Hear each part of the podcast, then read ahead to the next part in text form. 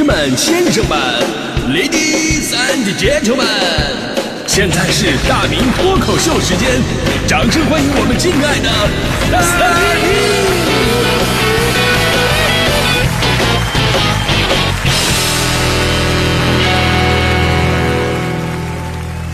好，欢迎各位来到今天的大明脱口秀，我是大明啊。今天咱们说到吃坏东西这个话题呢，真的是非常的学术啊。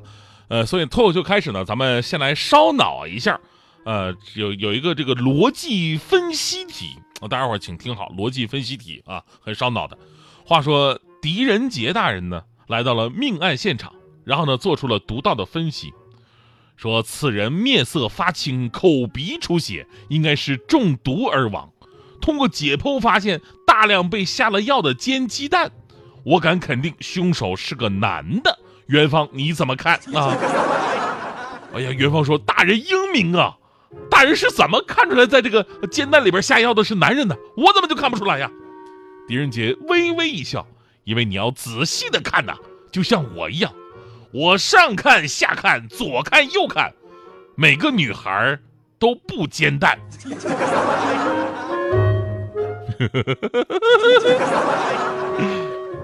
你们是不是已经冷死了？哎呀，哎呀，这夏天呢本来就是容易吃坏东西的季节啊，就比方说天气热啊，就爱吃很多寒凉的食物，而且呢还经常什么宵夜呀、烧烤、啤酒、小龙虾呀，呃，吃隔夜的饭菜呀，啊，但是因为没有那个放那个冰箱啊，所以就导致温度高，它容易吃坏肚子。所以夏天来了，大家伙真得注意自己的饮食健康。强哥就是，强哥最近呢真的瘦了很多，我还跟他取经呢。我说强哥最近瘦不少啊，是运动了还是怎么着啊？强哥说运什么动啊？我是那种人吗？你强嫂啊，天天给我做海鲜呐，我这一顿我也吃不了啊。那天我就吃了个隔夜的螃蟹，接下来一周我都快住厕所里边了，一周我掉了十五斤呢。我当时我看着强哥的惨状，我突然想到曾经我看到过的一句话：如果你的老公不听话，不要当面指责他。反而要精进自己的厨艺。正所谓抓住男人的心，就要先抓住他的胃。比方说，给他剥个橘子，待会儿呢再给他做顿海鲜，让他慢性中毒。再比如，给他冲杯蜂蜜水，然后呢做小葱拌豆腐，让他耳朵越来越聋。啊，只要你肯努力，这个世界上没有什么仇是报不了的。哎，强哥，你是不是惹到小嫂了？啊，开个玩笑啊。其实咱就想举个例子说明啊，咱们人类的肠胃啊到底有多脆弱。真的不能随便的瞎吃东西。你说那些常见的食物吧，尚且容易吃坏肚子，那那些不常见的食物，随便的就吃进去了，真的可能会导致更为严重的中毒。比方说蘑菇，几乎每年到这个时候啊，都有吃蘑菇吃坏了的新闻，而这种现象绝对不是少数。根据各地报告，我国毒蘑菇中毒主要发生在南方的一些地区。这些年呢。这个全国年均发生中毒是一千五百多起，每年死亡七十人以上。呃，这两年呢，咱们加强了科普宣传之后呢，好了一点了，但中毒事件呢还是有发生。比方说，咱们昨天就收到了这么一个新闻：湖南十五岁女孩小陈儿在家里边食用了山上采来的野生蘑菇之后呢，出现了全身无力、腹痛、腹泻等症状，然后送到医院治疗。医院说了，说得给她换血，这才能治。把全身的血液都换了，你想想，听着就吓人。其实也是啊，就是外国人咱不知道什么情况啊，但是咱们中国人绝对对蘑菇是情有独钟的。就别的不说，你说咱们小的时候经常看那个武侠小说，对吧？很多都有这样的一个剧情：男主角被反派打落山崖，结果命不该绝。恰好这个时候在附近发现了不知名的什么蘑菇啊、灵芝啊各种的菌类，饥饿难耐就给吃了。吃了以后，没想到竟然功力大增。最后冲出江湖，干掉了反派。哎，你是不是对这个桥段特别的熟悉？《金剑凋零》就是这个剧情，《风云》里边也有这个桥段。严格来讲，超级玛丽都是这个套路，对吧？超级玛丽吃了蘑菇以后呢，哎，功力大增，而且运气好还可以加条命呢，是不是？所以大家伙对蘑菇这个东西吧，没有那种敬畏心理，反而很崇拜，而且对某些不知名的野生蘑菇还特别的期待。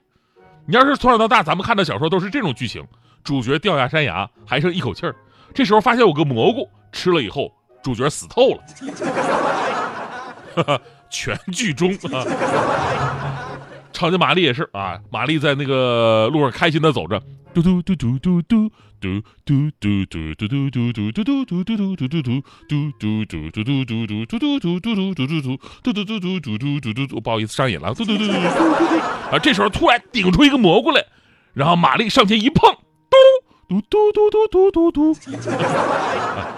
现在主持人太不容易，还得会口技，你他妈的！你就说啊，就是要都是这种剧情的话。就没这么多的纠结了，对吧？大家伙对这个蘑菇就会敬而远之。但是这也不不没没那个必要啊。在所有的菌类当中呢，可食用的菌呢已经是很多了，咱们大可不必铤而走险啊，被好奇心驱使去吃那些来源不明的蘑菇，因为你说不上哪个有毒。我们经常说一有有一种这个什么简单的判断方式啊，其实这种简单的判断方式在实践操作过程当中，你根本无法保证安全。比方说今年四月份，广州。李女士在路边采集到了一些野生蘑菇，回家炒肉吃。饭后呢，她跟丈夫俩人就陆续出现呕吐、腹泻等症状。还好啊，救治及时。她就犯了一个所谓的经验主义错误，就是觉得颜色鲜艳的蘑菇才会有毒，长得普通的就是没有毒的。其实真相是什么？至今没有简单的方法来识别毒蘑菇的一个形态特征。比方说，世界上最毒的蘑菇——死亡帽。我看了死亡帽的这个图片。它长得就很普通，就跟我们平时吃的什么草菇啊、平菇啊没那么大的一个区别。而且据说这个东西只要三十毫克，你吃蘑菇全村吃席。还有的朋友呢，有着自己独特的一种检测方式，像咱们不说嘛，说一哥们儿吃之前拿银针试毒啊，发现银针呢没有变黑啊，那放心的吃，结果吃了以后自己中毒了。银针试毒啊，是古代的时候下毒，基本因为那时候都用砒霜嘛。银针会跟砒霜里边的那种硫化物起反应，形成硫化银，所以容易变黑。但并不是所有的毒物它都是硫化物啊。即便现在的砒霜，也因为提炼技术的进步，你拿银针它也试不出来了。而蘑菇的毒呢，更是千奇百怪，你根本试不出来。所以我们才说，这个世界上最可怕的就是孤独嘛。呃，这又是个谐音梗啊。那这个节目做的真冷啊，这个啊。谐音梗本来已经很失败了，最失败完事还得跟人解释一下，你说。而说到这个蘑菇啊，最后不得不说这几年无数人听说过，而且还很好奇的那个致幻菇，呃，致幻菇我也不知道它具体叫什么名字，就是能致幻啊。之前呢，我们说各种毒蘑菇，大家伙不知情的情况之下，哎，吃进去中毒了，这能理解啊，因为你不知情嘛。但很多人呢，对于致幻菇的好奇，就是新闻里边说了各种的中毒反应之后，于是他们想方设法的想弄一些，自己感受一下。这个说实话，真的太拿生命当儿戏了，因为这两年呢，经常有新闻呐、视频呐，有人说啊，吃毒木中毒啊，是是是是有有幻觉了，而且他们还能一边中毒呢，一边给你表述这个幻觉到底是什么样的。